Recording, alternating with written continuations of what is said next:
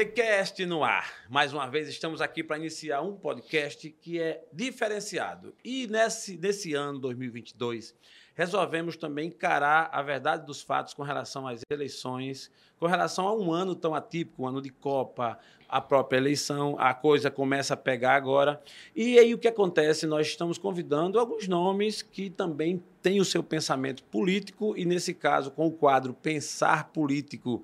E dessa vez eu recebi, estou recebendo aqui no TheCast, uma pessoa que, mais que tudo, é um amigo, um jornalista, é um cara que tem um histórico muito bom conheci recentemente e, tem, e tive uma certa afeição. Por isso que ele está aqui para dividir um pouco da sua história, passar um pouco do que ele pensa politicamente.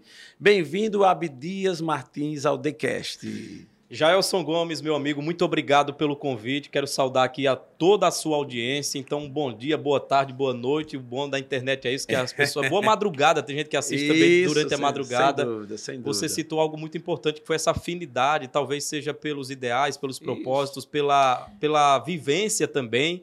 A gente conversava aqui nos bastidores, temos histórias parecidas em algum momento. Então, eu fico muito feliz e estou bem à vontade de estar aqui. Muito obrigado. Muito bem-vindo, Abdias. Eu acho que uma das coisas que nos uniu né, é a comunicação. Você é um cara da comunicação que gosta de transmitir conhecimento, que está sempre falando. E eu, embora oficialmente para esse mercado aberto, sou recém-chegado, mas sempre admirei, sempre gostei, sempre acompanhei. Então, a oportunidade que tenho tido de conhecer nomes como o seu, que vem fazendo já um bom trabalho, é muito importante. Acho que isso também nos uniu. É, é verdade. Muito bem, vamos lá. Então, o TheCast hoje, cara, quer te receber aqui com muito prazer, muita honra, e a gente quer entrar num tema que é um tema que não temos como fugir do momento, que é a política, que é como funciona. Você tem uma jornada, uma trajetória, e a gente vai explorar um pouquinho dessa sua história aqui. Mas vamos começar com uma pergunta que não quer calar, a pergunta básica. Muita gente afirma categoricamente, e tem isso forte na mente, de que política e honestidade não se concilia. É possível ser político e ser honesto?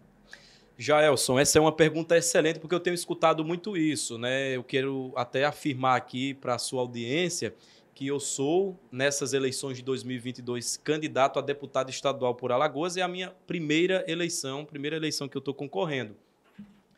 E quando eu entrei, eu escutei muito isso. Mas Abdias, rapaz, logo você, que é um cara que tem tanta credibilidade, um cara que é jornalista respeitado, um cara do bem que quer entrar na política, que é um meio tão sujo. Mas aí eu falei e falo para essas pessoas: será que nós temos que desperdiçar a chance de colocar gente boa lá dentro? Será que todo mundo que entra lá dentro é corrupto, é desonesto? Eu discordo, sabe, Jaelson? Mas entendo porque existe essa reflexão e porque existe esse pensamento. É porque ao longo da nossa redemocratização, ao longo do nosso, uh, da nossa vivência do processo político no Brasil, a gente viu e vê muita desonestidade. A gente viu e vê muitos casos de corrupção de pessoas próximas a nós. Em Alagoas, a gente tem grandes escândalos. Opa! Hum. Em Alagoas, nós temos grandes escândalos só para lembrar de alguns, Operação Taturana, Operação Gabiru, inúmeros e inúmeros casos em prefeituras de desvios de verbas públicas. Então as pessoas passam a ser desacreditadas. O sistema político, se a gente for parar para analisar pesquisas que foram feitas recentemente, o sistema político é o, do Brasil é, o, é, um dos sistemas mais desacreditados. É uma das instituições mais é, descredibilizadas que nós temos. Nós temos numa ponta positiva o trabalho dos bombeiros, que são muito bem avaliados, o Corpo de Bombeiros, né, pelo trabalho de salvar vidas, né, um trabalho uh, muito respeitado, e a política na outra ponta, como um trabalho que não tem credibilidade alguma. Mas aí isso acontece porque, infelizmente, as pessoas que foram colocadas lá pela população, elas têm é, práticas erradas, práticas uh, escusas, práticas que são uh, que eu, inclusive, Uh, sou totalmente contra, certo. mas acredito que, como diz o Martin Luther King, que o que, o, o que é importante não é o barulho dos ruins, dos maus, mas o silêncio dos bons. E um detalhe interessante: a política ela não é o reflexo do que aquela pessoa. A política não é o político. Né? A corrupção ela vem pelo voto que colocou aquela pessoa ruim lá Lógico, dentro. Então é importante distinguir a política dos políticos. Mas eu acredito que sim, dá para ser honesto, dá para fazer o que é certo, dá para fazer, Fazer um o que é trabalho. bom. É. Isso é importante mesmo, Abdias, e eu faço questão de, de frisar isso para que a nossa audiência realmente reflita e tentar meio que descontaminar isso aí. Que é fácil, dado ao sistema que foi criado ao longo dos anos, não é fácil. Mas também acredito que é possível e é como você bem colocou. Se todos os homens de bem, se todas as pessoas que têm boa fé fugir dessa realidade, de fato e definitivamente só ficará lá estes que é, usurpam e têm já dentro de si essa intenção. E aí a gente vai ter que se enterrar, né? Perder a esperança completamente e viver uma vida de fracasso e uma vida de entregar os pontos. Porque se você não acredita, eu, eu gosto muito de frases. Algumas Hum. eu lembro dos autores, outras não. Boa, você O- citou agora do Martin Luther King, que é muito boa. É, e tem outra que eu também gosto muito, que é do nosso querido nordestino Ariano Suassuna, que ele diz assim: Eu nem sou um otimista, porque o otimista exagerado ele é um tolo, ele acredita às vezes em utopias, e nem sou um pessimista, porque o pessimista ele é chato. É aquele cara que se ficar do teu lado começa a forma uma nuvem, começa a chover de tão pessimista. O Mário Sérgio Cortella diz assim: é aquele cara que fala assim: isso vai dar errado. Aí o cara fala, mas, mas nem deu errado, ainda nem começou. Ele diz, espera para você ver. Porque ele é muito pessimista. Na verdade, o Ariano Suassuna fala, eu sou um realista esperançoso. Eu compreendo esse cenário difícil. O cenário da política lagoana e brasileira não é fácil, é cheio de espinhos e obstáculos, mas eu tenho esperança que ele pode mudar e melhorar. E eu quero dar essa contribuição. Então, eu sou um realista esperançoso. É nisso que eu acredito. Muito bom. Antes da gente aprofundar mais, e daqui até ao longo do nosso episódio, a gente vai ouvir um pouquinho das opiniões, do pensamento do Abdias com relação à política nacional, com relação à política alagoana. Mas antes disso, eu queria conhecer, é muito importante que a nossa audiência conheça um pouquinho quem é o Abdias, a tua origem. Você é um jornalista e a gente queria saber, tipo assim, o teu início da tua vida. Tu já começou como jornalista? Como é a tua origem para que a nossa audiência conheça? Legal, eu gosto muito de falar sobre isso porque para eu estar aqui hoje, Jaelson, foi preciso um processo que passou principalmente pela educação. É por isso que eu sou um cara que defendo assim de forma muito as- é, é, firme a educação. E eu vou te explicar Boa. por quê. Eu sou filho do seu Abdias Martins da Silva. Boa. O meu tem o filho no final, a diferença é essa. E da dona Ivanilda Maria da Silva. Os dois são pernambucanos, de uma cidade chamada Santa Maria do Cambucá, que fica no Agreste Sertão, ali entre Agreste e Sertão de Pernambuco, perto de uma cidade mais conhecida, que é Surubim. Surubim é uma cidade que tem um comércio muito Opa. forte, conhecida mais pelas vaquejadas Que também. massa, que Então, massa. eles de Pernambuco, mas é, com uma vida muito limitada, uma vida sofrida. Eu visito hoje o local onde meu pai nasceu e se criou. Até hoje tem lá as casas de taipa, a- abastecidas por cisternas, chão batido, muito cacto, que é uma região muito árida. E de lá eles vieram para Alagoas tentar uma vida melhor. Meu pai sempre trabalhou em usinas de cana-de-açúcar. Ele trabalhou no corte de cana, depois ele foi uma, uma função chamada cabo, que é uma espécie de administrador. Sim, sim, o cabo ele mede a quantidade de canas que os cortadores é, Cortam. cortam, que, que os trabalhadores cortam. E minha mãe sempre foi dona de casa, tiveram sete filhos. E eles. Bom, seis votos ele já tem. Né? Já está garantido. Rapaz, tem um que está no Rio de Janeiro e não tem um voto É em trânsito. mesmo? É, não, tem, Caramba, não tem um voto em trânsito para deputado estadual. É, exato. Você não pode ser que nem o candidato que, quando se candidatou, no final, quando apuraram, só tinha o voto dele. e ele ficou revoltado com a esposa, né? Aí procurou a, a esposa dele e perguntou: Mas você não só tem um voto, só tem o meu, você não votou em mim? Ela disse: Votei não. Disse, Mas como é que você não votou em mim? Ela disse: Ela disse Ó, quem não te conhece não votou, imagina eu que te conheço. Eu já conheço essa piada com outro contexto, que é esse, esse mesmo cara vivia espalhando para todo mundo que dizia assim: olha, eu já tô ganho, já tô ganho, já tô ganho, essa eleição é minha. E no final ele só teve um voto. A mulher. Ele disse, mulher, mas nem você votou em mim, é a mesma coisa, né? É, né? Aí ela disse: Olha, você falou tanto que tava ganho que eu votei no outro para ajudar. Essa foi boa. Gostei também. é a gostei mesma também. coisa, mas. Abdias Martins vai ter o voto da esposa, não vai? Certamente, né? Certamente. Você né? tem que ter dois no mínimo. ufa, pelo e né? dos cinco irmãos, porque não dá para ter seis que um tá fora. Ah, tá. mas Boa. vamos lá, então teria que ter seis no mínimo, né? Sim. Com o pai e a mãe, oito. Pronto. Vamos lá. Mas vamos Maravilha. lá. Eu já tenho 99% de votar em você. Só falta 1% aí, aí vai depender de você me convencer. Ô, ô, ô Jaelson, então, sete filhos E aí meu pai, numa vida sempre muito limitada, muito limitada. Quando a gente é, chegava um fim de semana que comprava um pacote de pipoca Gravatar, lembra da pipoca Gravatar? Lembro, Fazendo aqui comercial lembro, da Gravatar. Não tem problema nenhum, lembro, É. porque eu cresci comendo, então Rapaz, acho bom. iam 20 pacotinhos daquele pequeno. Quando chegava os domingos, que era o dia da feira, que chegava aquela pipoca, era uma festa, porque a gente não tinha. Sim. Era sempre um alimento ali sem lanche, enfim. É, tudo muito limitado. Mas meu pai, ele decidiu investir na educação dos filhos. Antes de chegar a morar em São Luís do Quitunde, a gente morou na fazenda São Francisco da Cachoeira. Fazenda, uma vida muito simples.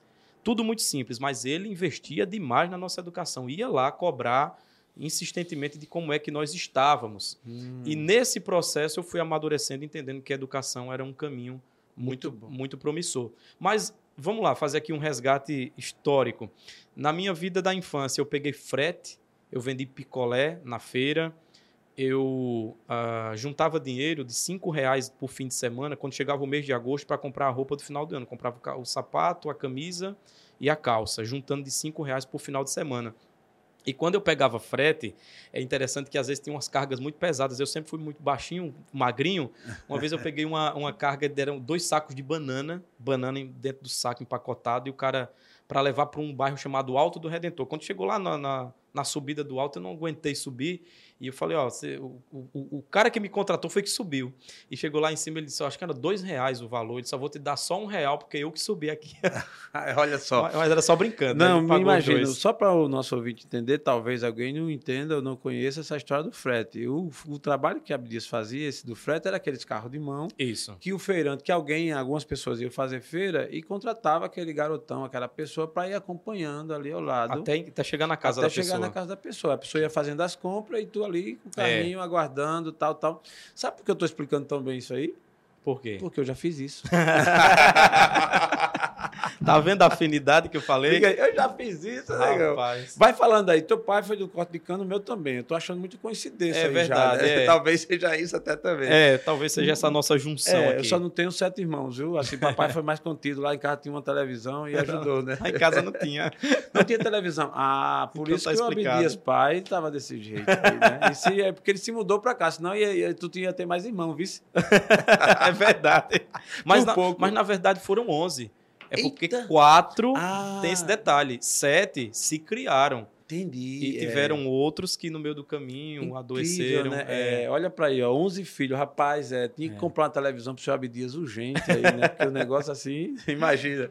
Bom, É, mas, cara, a tua história é muito interessante, é muito bonita. Agora, nesse momento em que tu decide a carreira que seguir, você teve uma base aí assim, isso. vou seguir uma profissão. Que profissão eu vou, eu decido seguir? Perfeito. Muito boa essa pergunta, Jailson, porque quando eu vinha para Maceió com meu pai, ele vinha, ele era feirante, ele vendia aquelas fitas, sabe aquelas fitas, sabe aquelas fitas, Jailson, que você coloca a caneta Bic. Você tá aqui com a caneta Sim. Bic? Sim. Licença, viu? lembro, lembro. E aí você põe a caneta Bic naquele negocinho lá da fita para girar ela aqui. Fita, fita, como é que eu chama? lembro, fita cassete. Fita cassete, né? cassete, E ele cansei de usar. vendia, ele vinha comprar aqui em Maceió.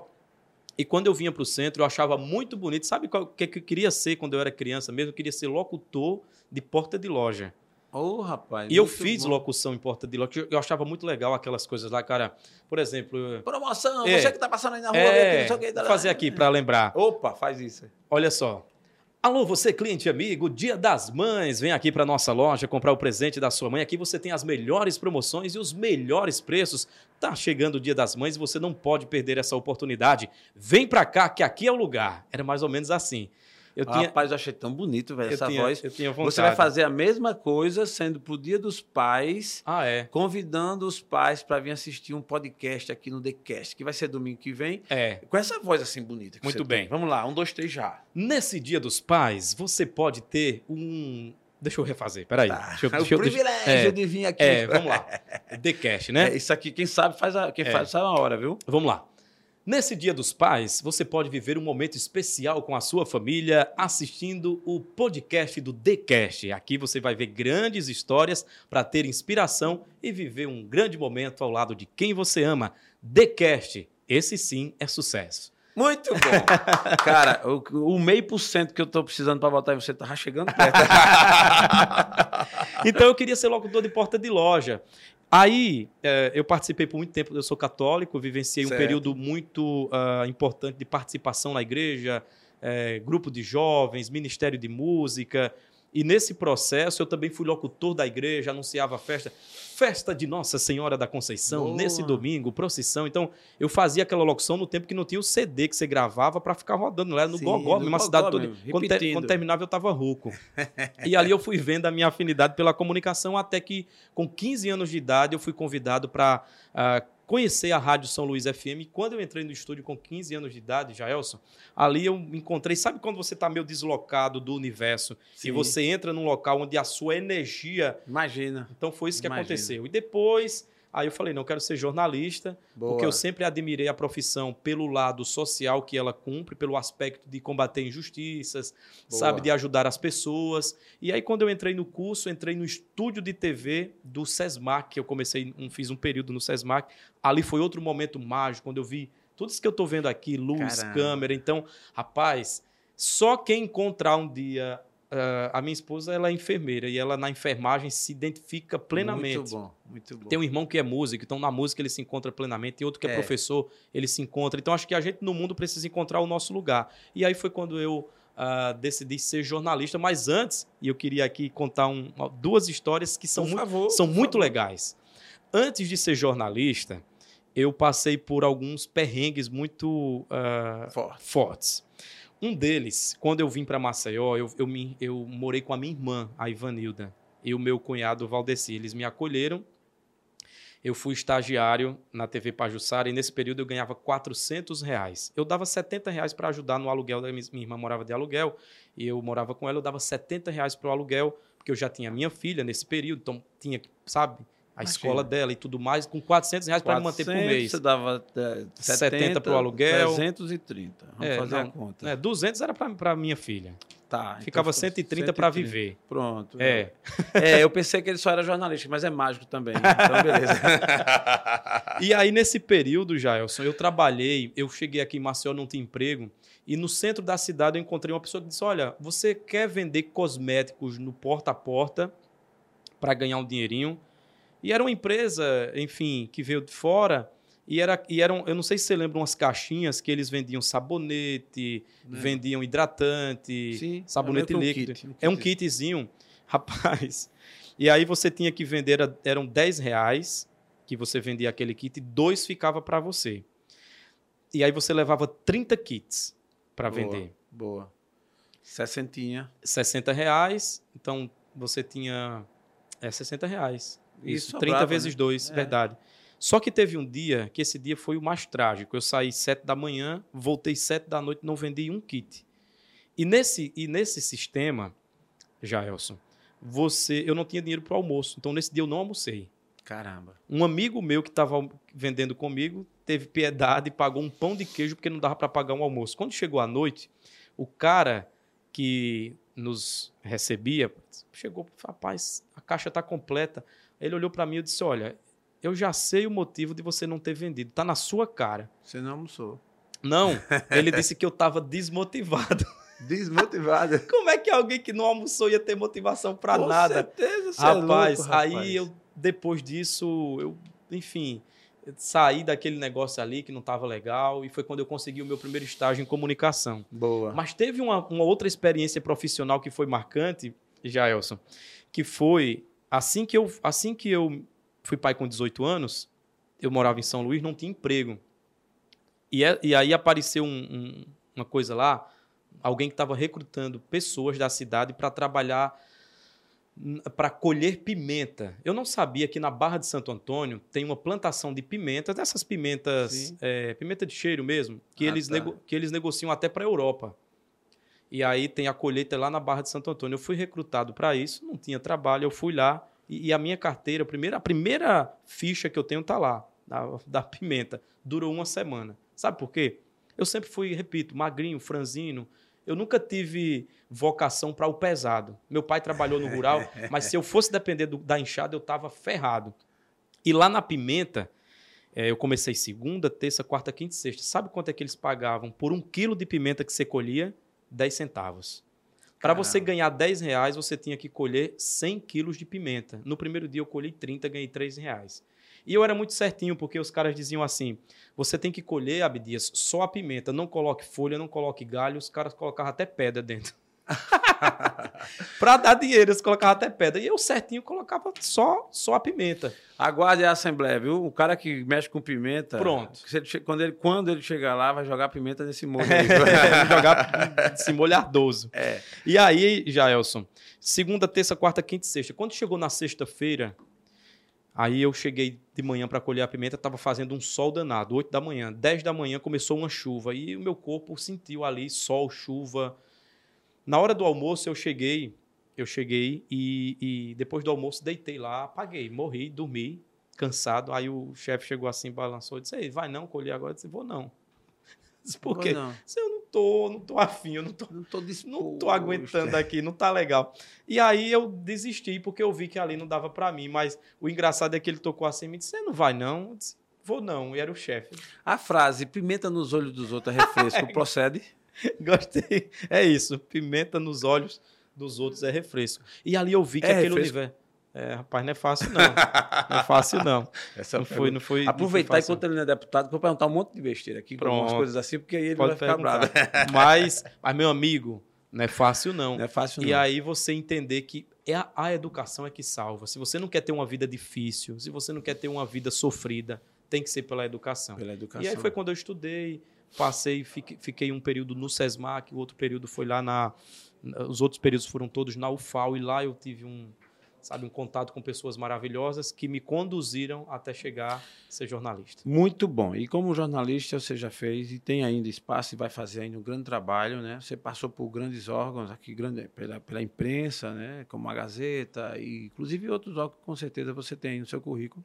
É, mas a pergunta que a gente já quer agora avançar é: o que te fez pensar, entrar na política, mas não somente pensar, decidir e agir? Porque pensar, talvez muita gente até pense, né? mas o pensamento fica por ali, quando alguém faz a- a- os, os cálculos, as contas, não dec- decide não entrar por algum motivo.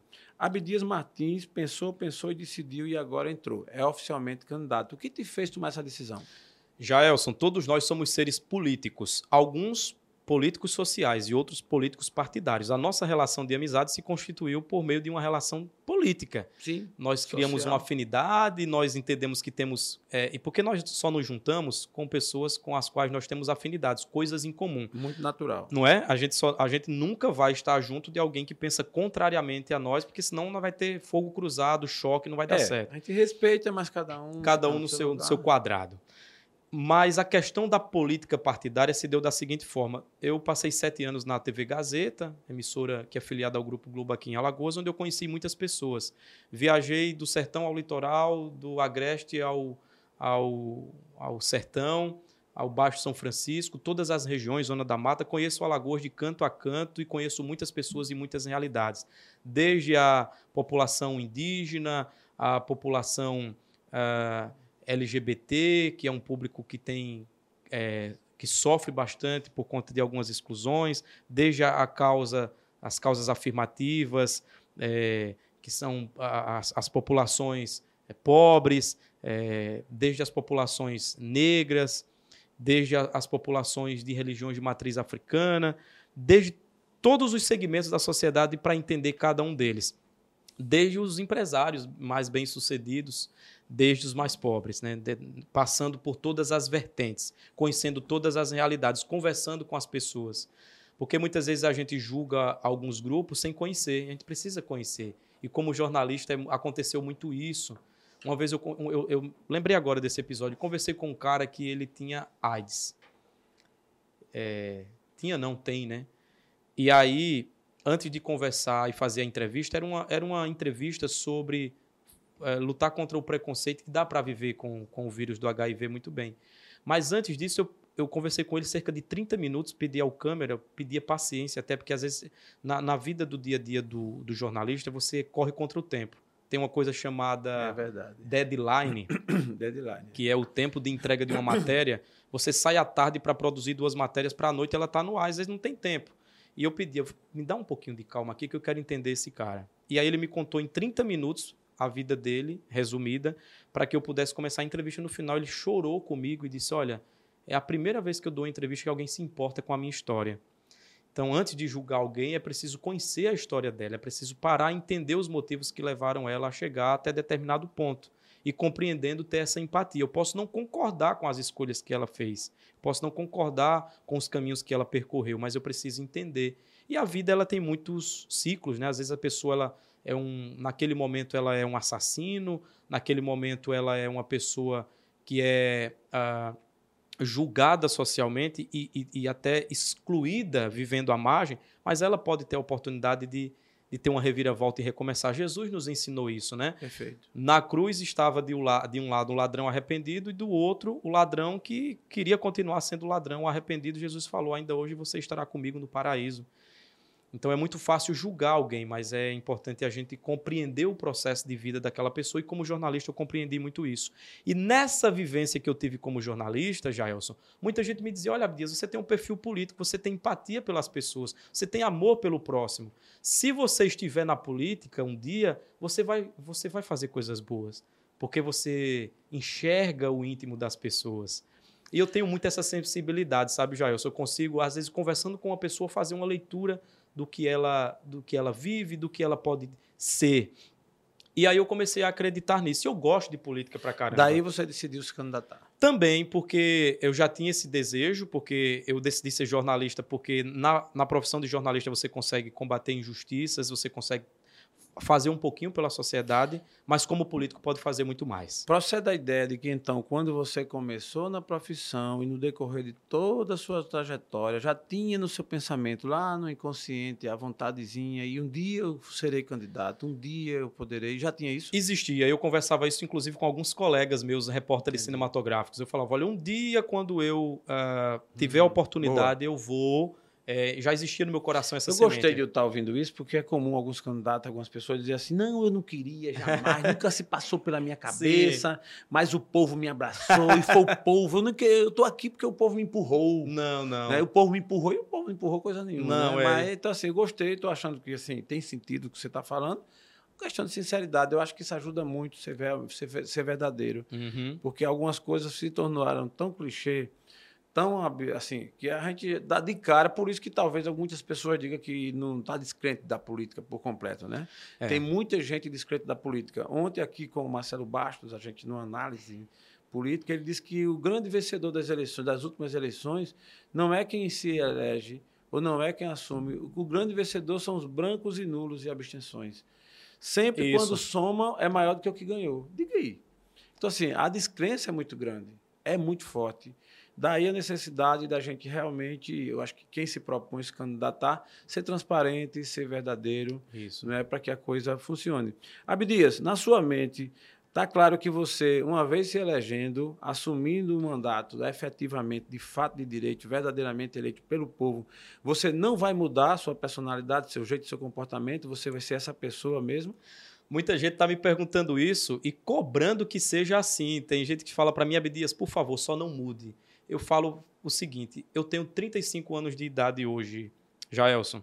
Talvez se eu tivesse 18, 19, 20, fosse um cara que estava iniciando ali na vida adulta, eu pudesse é, me corromper pelas facilidades que existem, pelo aquele mundo ali onde você administra recursos públicos e pode, e pode é, converter isso a seu favor, que é o que muitos fazem. Mas com 35 anos de idade, eu considero que eu tenho uma maturidade suficiente e a compreensão daquilo que o nosso Pai Supremo Deus é, é, é, consolidou para minha existência, escolheu para minha existência. O meu propósito é de fazer o bem para as pessoas. O meu propósito é de utilizar as ferramentas políticas para melhorar a vida das pessoas. Porque vida estável eu já tenho, Jailson. Já tenho uma profissão consolidada, eu já tenho um nome em Alagoas que graças a Deus é respeitado. Hoje eu quero poder fazer mais, eu quero poder que a, fazer com que a minha vida tenha sentido, ajudando as pessoas. O mais interessado em não me corromper sou eu mesmo. O mais interessado em não é, sujar minha biografia, sou eu mesmo. Então, quanto a isso, eu estou muito tranquilo. Eu sei que o caminho não é fácil, que o caminho é árduo, é espinhoso e cheio de obstáculos. Mas o mais interessado nisso sou eu mesmo. A minha essência é essa, o meu jeito de ser é esse. Foi assim que eu conquistei amizades, foi assim que eu conquistei o público. Por onde eu passo, as pessoas têm um carinho enorme por mim. Claro que tem aqueles que não gostam, mas também faz parte, nem problema Normal. nenhum. Ninguém Normal. agrada todo mundo. Mas a, a, o meu propósito é fazer sempre o melhor, inclusive combatendo alguns privilégios. Se eu dar um exemplo aqui simples, você é um cara que, vez ou outra, se encontra com executivos, né? você tem uma vida social, e eu tenho certeza que muitas vezes você está bem informal hoje, mas tenho certeza que você, em alguns momentos, utiliza blazer, terno, paletó, gravata, ah, sim, sim, e você, para comprar esse material, esse, esse produto, você compra do dinheiro do seu bolso. Os parlamentares, por exemplo, têm uma bolsa para comprar terno, gravata, paletó para comprar roupa. Isso é um absurdo, isso não pode acontecer. Será que o salário que ele ganha não dá para comprar? Eu, eu, por exemplo, chegando lá, não vou aceitar esse tipo de privilégio. Isso eu entendi, sua colocação é pertinente, é, mas é uma coisa que está, pelo menos assim que defende, assim que afirma, assim que vendem. É legal, está na lei e tudo mais. Você abdicará desse valor, desse recurso? É legal, mas não é moral. Porque todos os cidadãos que trabalham em todas as empresas uh, que eu conheço, eles compram as suas roupas, a não ser que seja uma roupa específica, uma farda. Eu não compro não, acredita? Ah, é? É porque é minha mulher que compra. então tá tudo certo. Mas eu, desse especificamente, já abdico de agora. Eu não aceito, Jaelson. Eu, como jornalista, comprei meus blazers, lógico, terno, gravata, ou como deputado vai dar para comprar tranquilamente se eu chegar lá, para as pessoas aceitarem. Isso aí eu abro mão uh, uh, e, e, e, digo aqui afirmando já, eu não vou aceitar verba para comprar terno, para comprar gravata, para comprar paletó. Abdias, você me, me, me, eu tenho, vamos falar mais sobre, inclusive, o cenário político local e nacional, mas aí você me impulsionou a fazer a seguinte pergunta: se fala tanto na famosa rachadinha, e aí o que é rachadinha? Muita gente não sabe, então, para quem não sabe, né, a rachadinha você tem uma verba de gabinete e que você tem tantos assessores, o, cada parlamentar tem tantos assessores que ele contrata para fazer o seu trabalho. Vamos, vamos, supor, eu nem lembro do número, também não estou interessado nem em aprender, não tô... mas vamos lá que você tenha 10 assessores. Cada assessor ganhando 10 mil, que quando você soma dá 100. Isso. E aí você entende que ao invés de só ter 10 pessoas te ajudando, você pode ter 20. Porque você vai. Aí é onde entra até o discurso. Você vai ajudar mais pessoas e você vai ter mais gente fazendo os trabalhos que você quer fazer e tal. Aí você pega esses 10 mil de cada um e divide, paga cada um 5 mil, que é um negócio, em tese, aparentemente bonito. Né? Porque você está empregando, ao invés de 10 pessoas, você está empregando 20, gastando os mesmos 100 e você pega o 10 de cada um e divide. Fulaninho, olha que coisa linda de amor, né? Você ganha 5, você ganha 5. E tarará, e você rachou. Por isso que dá esse nome bonitinho, é. né? Porque tem a rachadinha, tem a rachadona, que é o dinheiro maior, né? A coisa maior. É.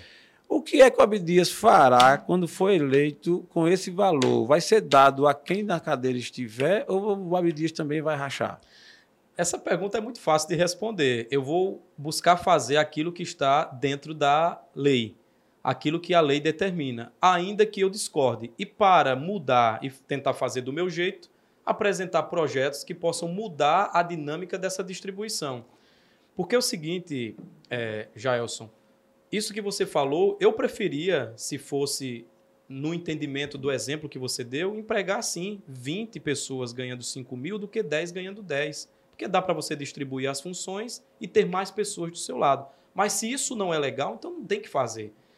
É, a política que eu acredito é a política que cumpre as leis, porque se for para fazer o contrário, eu vou estar tá, tá sendo mais um do mesmo. Se fosse para fazer o que é errado, eu não teria nem entrado. Então não tenha dúvida que ninguém vai ver o meu nome e a minha biografia incluída e exposta em algo que não seja legal.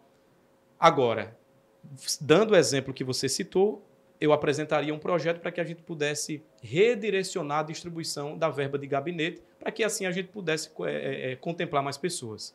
Boa, boa. Importante, importante porque isso é uma pergunta que é, nem é feita às vezes, mas é uma certeza que muita, tem, muita gente tem. Ah, vai rachar, não tem como, vai pagar aí, aí bota o primo. Você pretende colocar todos os primos e parentes dentro da Assembleia? Não, não. Tem gente já dizendo, olha, vou te apoiar, mas lá na frente, o que é que eu vou ter de benefício? Eu falo, o benefício que você vai ter é um deputado atuante que vai cobrar políticas públicas, principalmente nas áreas da educação e da geração de emprego e renda, e que vai principalmente também fiscalizar o executivo. Jaelson, as funções do parlamentar são essas. Você já sabe que você vai ter uma tropa de primo, primo primeiro, primo segundo, parente, cunhado, tal, um monte de gente da família, você agindo assim, toda, essa galera toda é seu inimigo. Você já sabe disso, né? Sei, mas é normal. É normal. Estou é... dizendo isso porque eu já vivi esse, É esse verdade. Filme, esse filme. Não, e está preparado, né? Preparado. Você não tem ideia do que é, tem muita gente que se aproxima já com o propósito de depois ter uma recompensa. Ah, quem é que não tem o primo deputado? é... Maria, né? Meu primo é deputado agora, a minha vida está salva. Então Isso. Então você vai ver aí, vai ter aquela tia segunda lá, não sei de onde, que vai ligar para você, deputado. Agora muita gente que nem enxergava, porque é normal, você é. não era, né, assim, quando vira deputado, você vai ver aí primo aparecer do Cafundé do Judas, que você nunca nem viu, é normal, né? Jailson, você já imaginou se todo deputado, é verdade isso aí que você falou, porque também eu acompanho a política, acompanho alguns amigos, amigos que são políticos, que eles não conseguem nem andar na rua que o povo pede o tempo todo.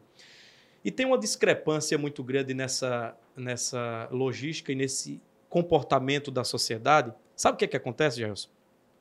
Muita gente só vota num determinado candidato, e é uma grande parcela da população, se ela uh, ter e ela entender que ela ganhou algo material individualmente. Por exemplo, eu te dei essa caneca aqui. Tá vendo essa caneca? Jaelson, ela é sua. É que, por sinal, muito bonita. Muito bonita, Caneca aliás. do TheCast. Quem está nos seguindo, ó, aqui, ó. Um brinde aqui, ó. Ele deu o melhor exemplo que ele quis dar, viu? Mostrando a nossa. Vou até beber aqui. É, boa, caneca do TheCast. TheCast no ar, estamos nesse momento gravando aqui e apresentando a vocês um episódio fantástico com Abdias Martins, um jornalista que tem um histórico que agora decidiu concorrer às eleições ao cargo de deputado estadual. E está aqui mostrando um pouco do que ele pensa. Por isso que a gente chama esse quadro de pensar político. Então, Abdias. É, eu estava falando que as pessoas elas querem ter a noção de que elas ganharam algo individualmente. Não, eu ganhei alguma coisa, então agora eu vou votar nessa pessoa.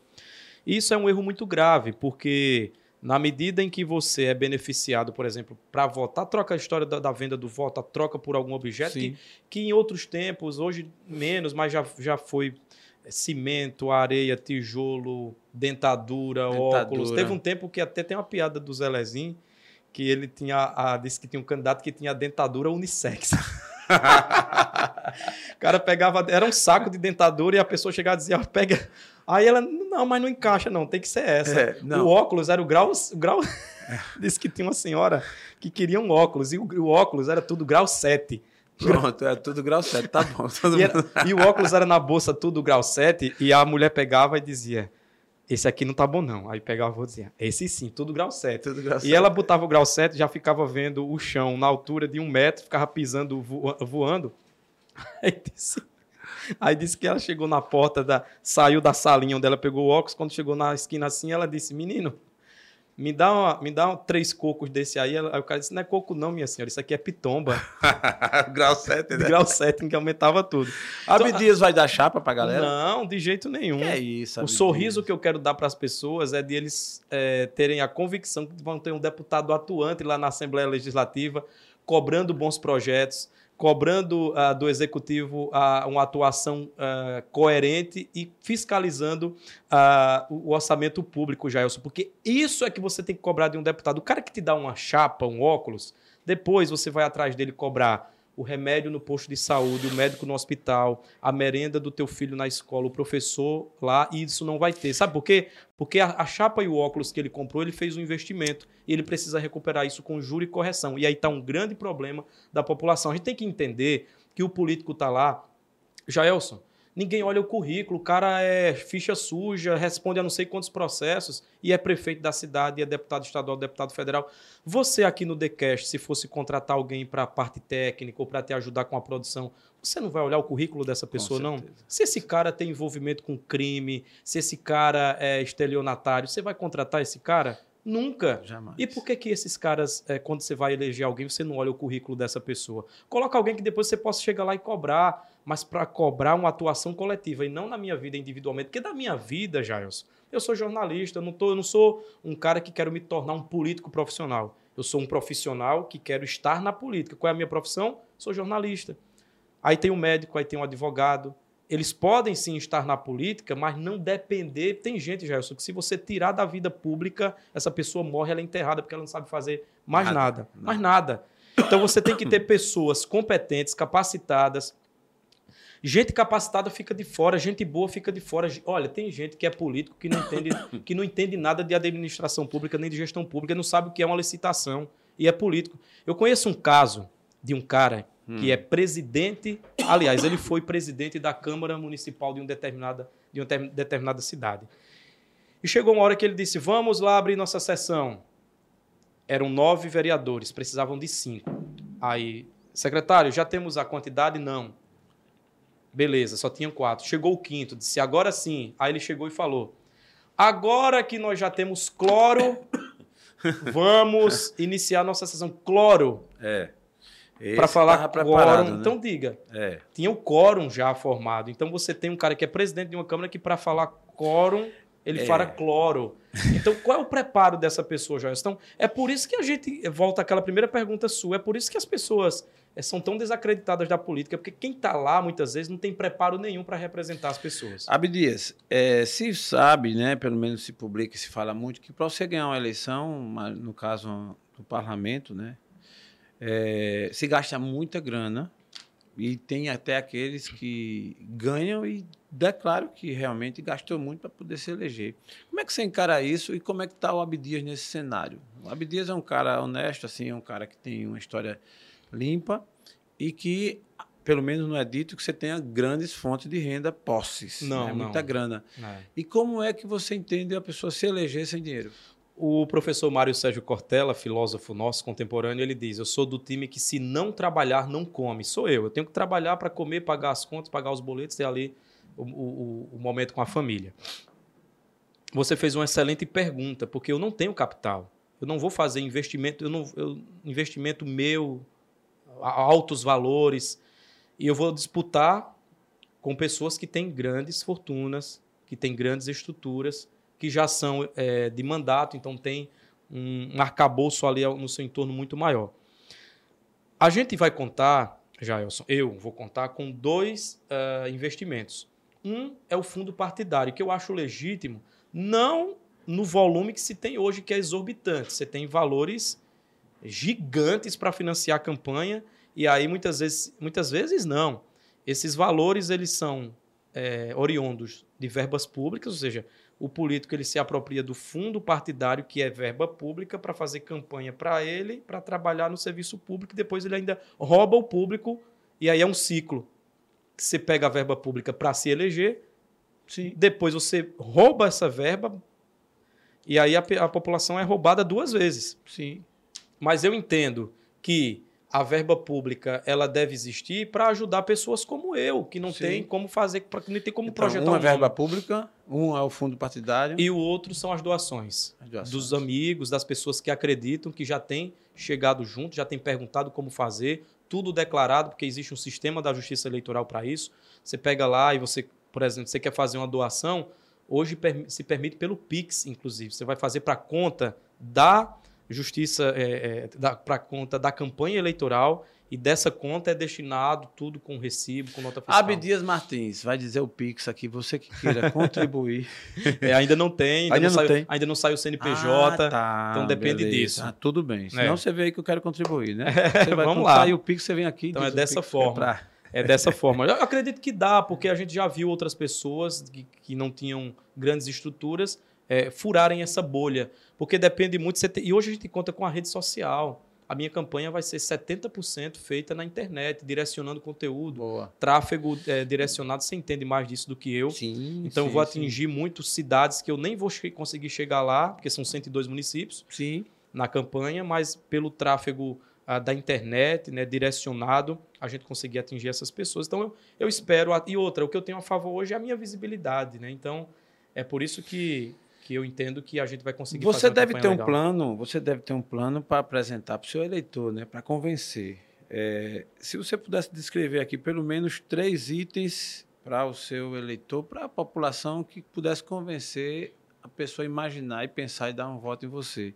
Quais são os três principais itens? Deve ter mais né mas vamos Sim. falar em três. Quais são os três itens que você levanta como bandeira para que uma pessoa vote no Abdias Martins Primeiro, aquilo que você me perguntou no início, a honestidade.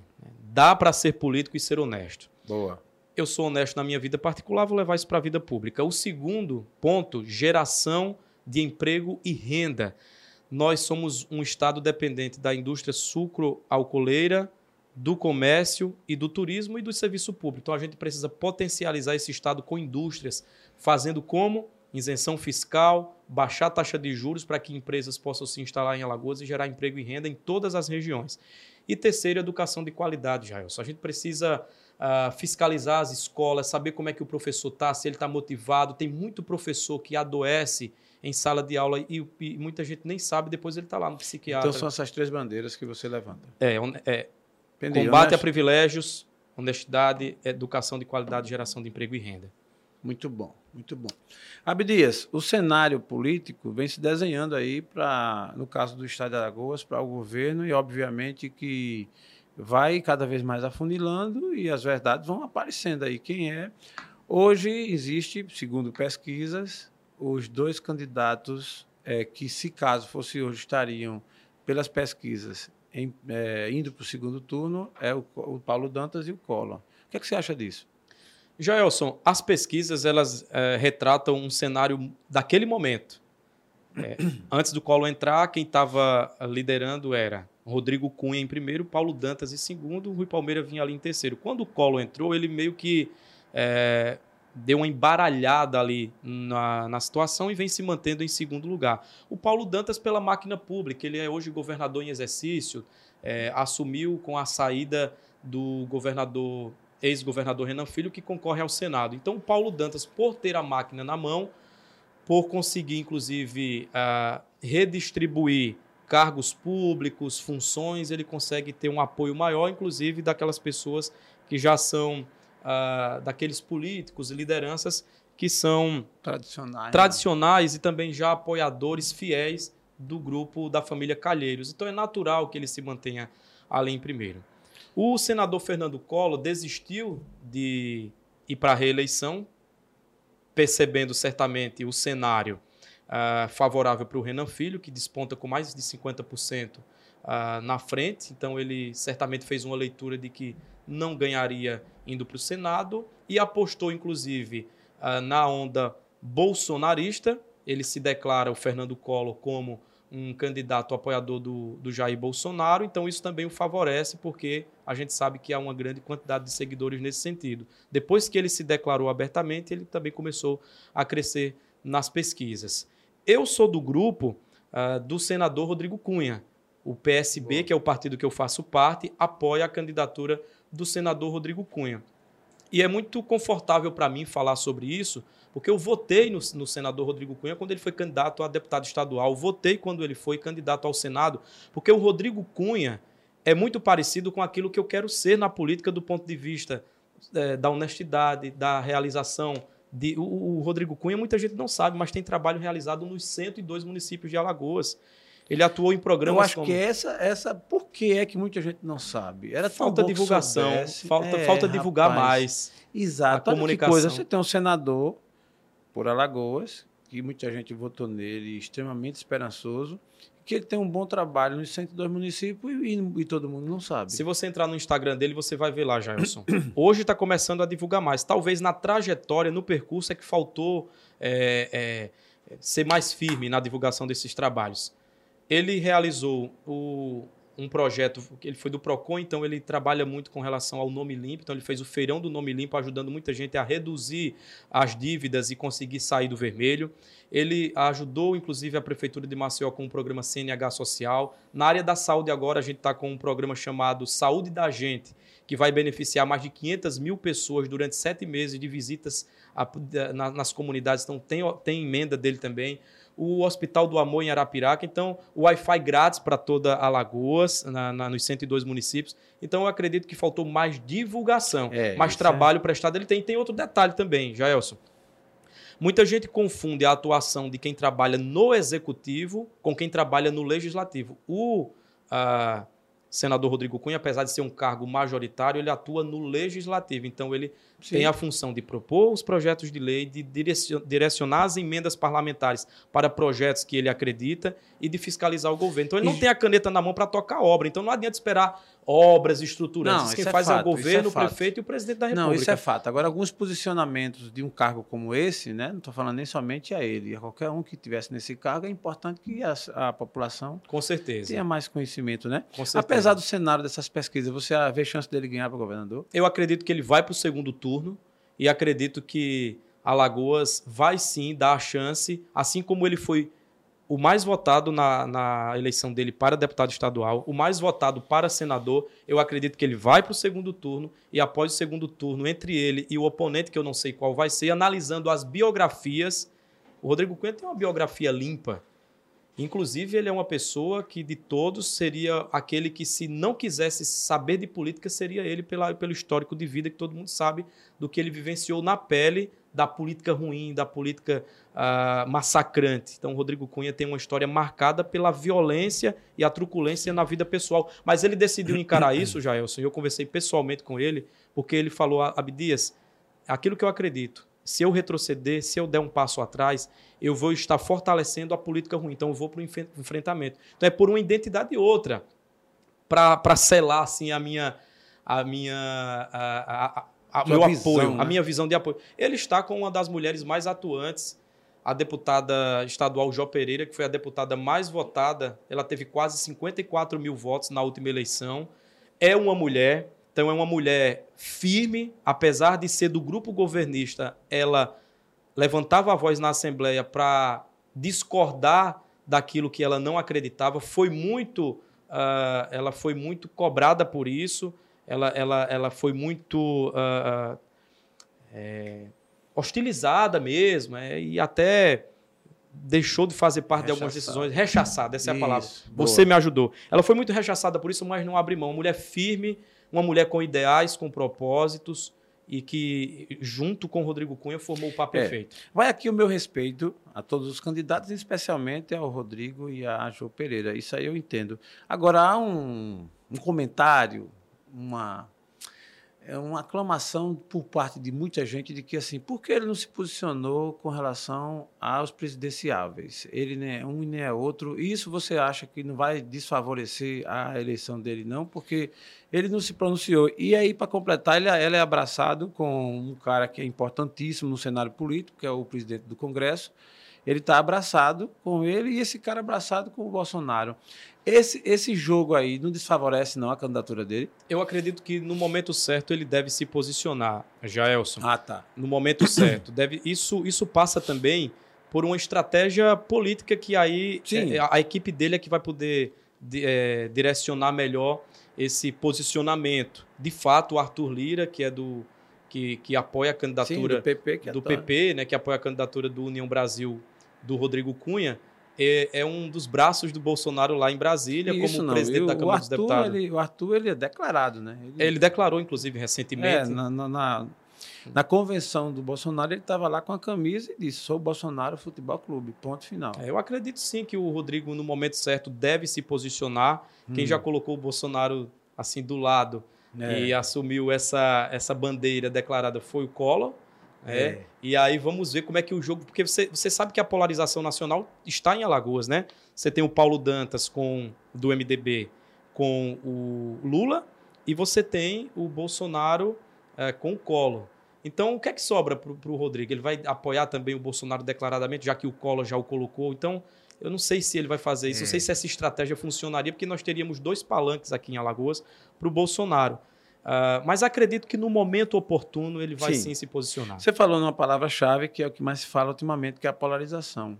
Hoje no Brasil está aí dito, já está meio que claro, né? Aí tem Lula e Bolsonaro. Você acha que tem chance de se levantar uma terceira via e ser essa terceira via uma alternativa factível a uma vitória? Não acredito.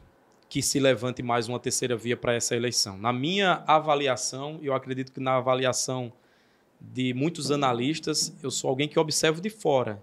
Não faço análise técnica do conjunto, mas pelos números que se apresentam, inclusive na pesquisa, o Ciro Gomes, que é o terceiro colocado, né, ele, ele tem algumas pesquisas, ele varia de 7% a 12%, enquanto o Lula fica perto dos 40% e o Bolsonaro perto dos 30, um próximo ali do outro. Em algumas pesquisas, o Lula um pouco mais, o Bolsonaro um pouco menos, às vezes os dois se aproximando e tendo um empate técnico, dependendo das regiões. A gente sabe que no Nordeste o, o Lula é um pouco mais forte, já no Sul e Sudeste já é o Bolsonaro. Mas não acredito que um terceiro candidato, embora isso seria importante ter uma, o que foi chamado de terceira via, o Moro tentou, não deu certo, o, o, o governador de São Paulo, Dória, tentou, não deu certo. A gente tem um nome aí que está chamando muita atenção, que é do Pablo Massal, que apesar de ter 1% das intenções de voto, está incomodando muito. Ele é do PROS e está numa briga judicial para tentar ser presidente, porque o PT e, e o PROS estava querendo se juntar ao PT. Então, assim, seriam nomes. É importante para a democracia você não viver essa polarização, até porque a polarização, Jaelson, ela cria. A gente estava conversando aqui nos bastidores, mentalidades muitas vezes doentes o extremismo, tanto da direita como da esquerda, ele faz acontecer situações como aquela lá que, o, que, a, que causou a morte de um ex-tesoureiro do PT, não me lembro a cidade exatamente, é, eu naquele vi essa, aniversário essa, lá. essa. Então, isso é o extremo. Então, eu acredito que nós precisamos ter um presidente equilibrado um presidente que una a nação no propósito de um crescimento. É, e aí, esse desafio é que é brabo aí, né? Um presidente equilibrado. Procura-se. É, procura-se. Você, você, você não tem, nesse momento, uma política que ela é, coloque o Brasil numa condição de estabilidade, inclusive para que a gente cresça economicamente. A gente sabe que investidores não investem num país onde há uma instabilidade política. Isso, é, quando você mexe, inclusive, com o aspecto econômico, quando o país ele é muito instável do ponto de vista político, você pega agora a Ucrânia, por exemplo, e a Rússia. Está todo mundo correndo de lá, grandes investidores, por conta do conflito. Mas a gente está falando de guerra. Mas a guerra econômica também é muito forte. Quando você tem inflação muito alta, quando você tem instabilidade da moeda, quando você tem um presidente que você não sabe muito o que é que ele quer do ponto de vista econômico, você gera um problema muito grande. Abdias acredita em pesquisa?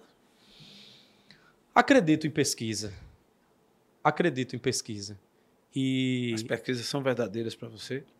Olha, Jaelson, acredito e eu vou colocar uma ressalva aqui de quem que faz essa pesquisa. Porque muitas vezes a pesquisa ela é encomendada pelo cara que saiu na frente. Ele está na frente, mas a pesquisa foi encomendada por ele. Porque tem aquelas pesquisas, tem um nomezinho técnico para que os partidos fazem. Pesquisa hum. de. Você deve saber, Gelson. Tem uma pesquisa que é pesquisa interna. Essa eu Sim. acredito muito mais porque ele está querendo avaliar somente os nomes dos seus, é, dos seus integrantes ali. Dependendo do instituto, a pesquisa ela pode ter um direcionamento ou outro. Depende do instituto. Depende de como você faz a pesquisa também. Eu diria para você que eu acredito em alguns institutos. Boa.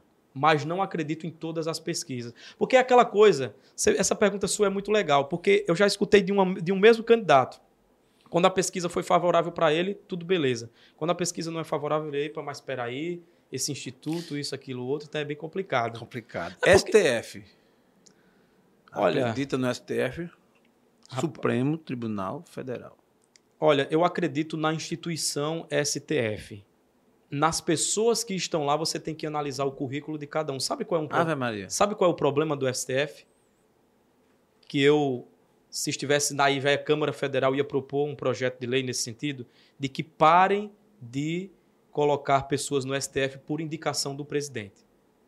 Tinha que ser outro critério, Jailson. Tinha que ser outra análise. Porque se o Lula coloca dois ministros no STF, depois chega um processo para ser julgado contra o Lula, o cara foi indicado por ele. Você acha que ele vai tocar esse projeto com isenção? É, vai, você vai tocar essa, essa pauta com isenção. Aí o Bolsonaro coloca dois ministros no STF. Chega um processo contra o, contra o Bolsonaro. Ele vai tocar para frente ou vai engavetar? Então eu acredito que você precisaria ter, assim como nós temos eleição para presidente, para governador, tinha que ter um método de eleição para os ministros do STF para que eles pudessem atuar de forma mais isenta. Na minha opinião, não há uma isenção. E isso no judiciário é muito perigoso. Urnas eletrônicas. Funciona, é verdade ou é mentira? Eu acredito na justiça eleitoral. Eu acredito que as urnas uh, elas cumprem um papel importante. Aliás, elas têm é, todo um mecanismo de fiscalização e de auditoria. E nós, nós estamos, desde a redemocratização, 1989, 88, 89, mais de 30 anos. E as urnas eletrônicas elas foram implementadas, elas não existiu um momento em que, em que, elas foram tão questionadas como agora, inclusive pelo presidente Bolsonaro. Mas ele foi é. eleito a vida toda, inclusive é, pelas urnas eletrônicas. Inclusive, houve um período, acho que em 1993, salvo engano, em que ele exigiu que existisse um sistema eletrônico de contagem de votos, que era naquele período da transição dos votos de papel, de cédula, para eletrônico. Então, ele agora muda o discurso. Então, o discurso, muitas vezes, são narrativas apenas para a é, complicar aquilo que está estabelecido. Porque hoje ele está desfavorável nas urnas, é, Jailson, e talvez queira criar essa situação para, é, enfim. Num possível momento se é, defender. Isso, e, e, mobilizar ali a sua trupe, a sua, o seu grupo. Eu acredito sim na justiça eleitoral eu acredito na democracia e no sistema No dia que sair o resultado dos votos do Abdias Martins, o resultado que sair é... É, é aquilo. É, aquilo é. mesmo. O, o, o, Aécio Neves questionou a eleição que ele perdeu para Dilma, fizeram a auditoria, deu tudo certo. Inclusive, dá para fazer auditoria pós-votação também. Tem todo o sistema. Se você clicar no YouTube, hoje que tem tudo, né? No YouTube tem tudo desde como você instala uma lâmpada, tudo, né? E lá você vê que são vários processos. Hackers são uh, chamados para tentar invadir as urnas e nunca aconteceu de conseguir. Então ela está totalmente desligada da internet. Claro que tudo que é feito por humanos pode ser fraudado, já. Se alguém permitir, pode ser fraudado.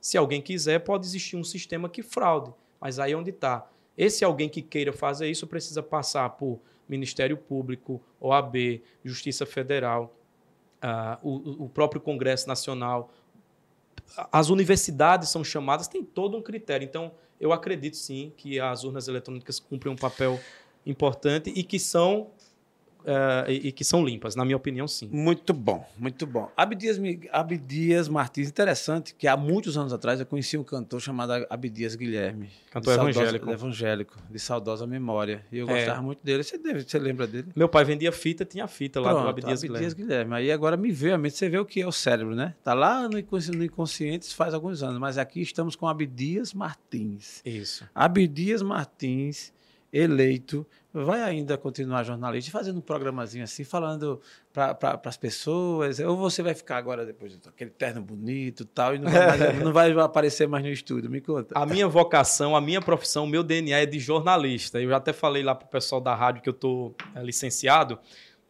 que o, o, o, Ricardo Alexandre, que é o nosso produtor, ele disse: ah, você não vai voltar mais para cá, você agora vai, vai para a Assembleia, o programa da manhã não tem como, porque as audiências na Assembleia são pela manhã. Eu torço para que eu seja eleito, mas quero continuar, ainda que seja com um programa de meia horinha ali para falar da política, mas eu quero estar, porque isso me, me energiza, isso me mantém vivo, a comunicação me mantém viva. É como eu te falei, eu sou jornalista e eu quero, como jornalista, contribuir para a política. Quero continuar assim. Olha aí, Ângelo Farias, olha aí, Ricardo. Estamos aqui com Abdias Martins, declarando que depois de eleito.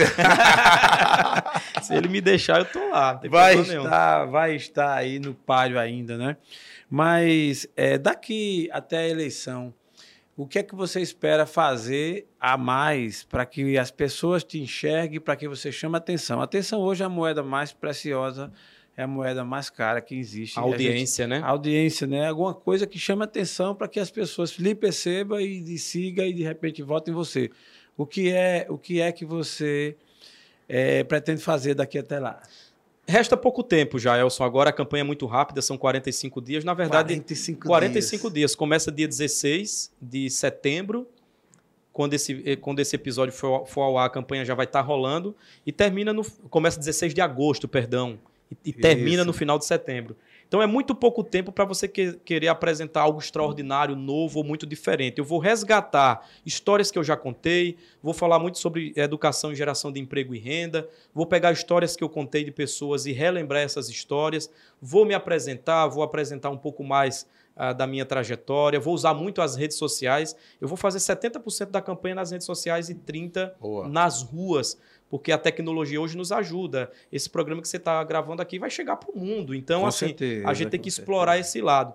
Não adianta fazer coisas mirabolantes. Vou apresentar o Ab... mirabolantes. Eu vou apresentar o Abdias de sempre, o Abdias transparente, o Abdias simples e o Abdias que tem propósitos, propósitos e que acredita na vida já. Eu sou um cara que acredito muito que a gente pode fazer uma trazer uma vida melhor para as pessoas. Uma vez me perguntaram assim, mas Abdias, é, você já está estabilizado, mas bicho, não é porque eu estou bem e eu vejo a, a, você chega no semáforo, você com certeza vê crianças pedindo, pessoas mendigando, então tem alguma coisa errada. E se eu posso contribuir para isso, eu vou contribuir. Muito bom. Parabéns pela sua boa intenção. E eu estamos, estamos no TheCast, já na reta final, e eu gostaria, Abdias, de deixar você a oportunidade bem tranquila para você fazer suas considerações, fazer também falar para a sua audiência, para o seu público, porque de fato você tem uma história muito boa. Eu, inclusive, admiro a sua história. Parte dela que eu não a conhecia, conheci agora. E olha que vai ficar um álbum para nossa história. Seus filhos e netos vão assistir, beleza? Vai estar tá lá no YouTube, vai estar tá em todas as plataformas, Spotify, todas elas. Então, é, foi muito bom ter ouvido a sua história e eu queria deixar você a oportunidade facultada para você fazer todas as suas considerações e seus agradecimentos aqui no TheCast. Muito bem. Jaelson, eu quero te agradecer muito por esse convite. De fato, essa onda do podcast é muito legal porque você conversa coisas que seriam muito sérias é. de uma maneira descontraída, então eu gosto muito desse formato. É, quero te dizer que desejo do fundo do coração que o seu projeto empreendedor nesse segmento cresça e desenvolva muitos frutos. Você plantou uma semente que já tem dado frutos, e isso é muito importante, né? A gente plantar essas sementes. Eu quero dizer aqui para toda a população alagoana que o nosso futuro depende só de nós, que as nossas escolhas elas são fundamentais para construir a Alagoas que nós desejamos. Aqui não é o momento ainda de pedir votos, mas eu quero dizer que se vocês fizerem boas escolhas, analisarem as biografias dos candidatos, vocês vão sim poder colocar bons nomes na Assembleia Legislativa de Alagoas, na Câmara Federal, no governo do Estado, no Senado e na Presidência da República. Faça uma reflexão. Escolha nomes que é, divulguem e que propaguem a união, o amor entre as pessoas, né, bons projetos para Alagoas. Escolham nomes que possam trazer desenvolvimento. E o meu está à disposição também. No momento certo, nós vamos conversar sobre isso. No momento certo, nós vamos apresentar também uh, o número da, da, ah, da, tá. da, disputa, que não tem um número ainda. Certo. O número só depois do dia 16. Mas o que eu desejo, Jailson, do fundo do meu coração, é que Alagoas possa prosperar. E ela só vai prosperar no dia que nós é, colocarmos pessoas bem intencionadas, pessoas que cumpram a função social para a qual elas foram constituídas, sem enganação, sem enrolação, com fé, com amor e com trabalho. É nisso que eu acredito. Muito bom. TheCast chegando ao seu final e agradecendo aqui a Abdias Martins, cara, pela sua simpatia, presteza de vir até aqui também e lhe desejar de coração o sucesso, aquilo que Deus reservou para você. Para você, para sua família, para as pessoas que lhe admiram e para essa intenção. E que você, ao chegar lá, ao ser eleito, realmente possa manter essa serenidade e essa índole para que a gente realmente possa contribuir para as mudanças que o mundo precisa. E estamos precisando mesmo, mesmo, mesmo. TheCast te agradece e agradece a você que fica com aqui, ficou com a gente até agora. Agradecer a plateia, nós temos aqui uma plateia, temos a Re... Régia Santos, Régia é a Santos. Rê. É a esposa do nosso Abdias, tem aqui o seu irmão também, o Ari. Né, Ari assim? Martins. Isso, e sobre a técnica, o nosso amigo Cássio Mateus, mais conhecido como, e isso é ele que divulga Cássio Ogro. um abraço e até a próxima, se Deus quiser. Decast, agora com a nova pegada. Decast, agora você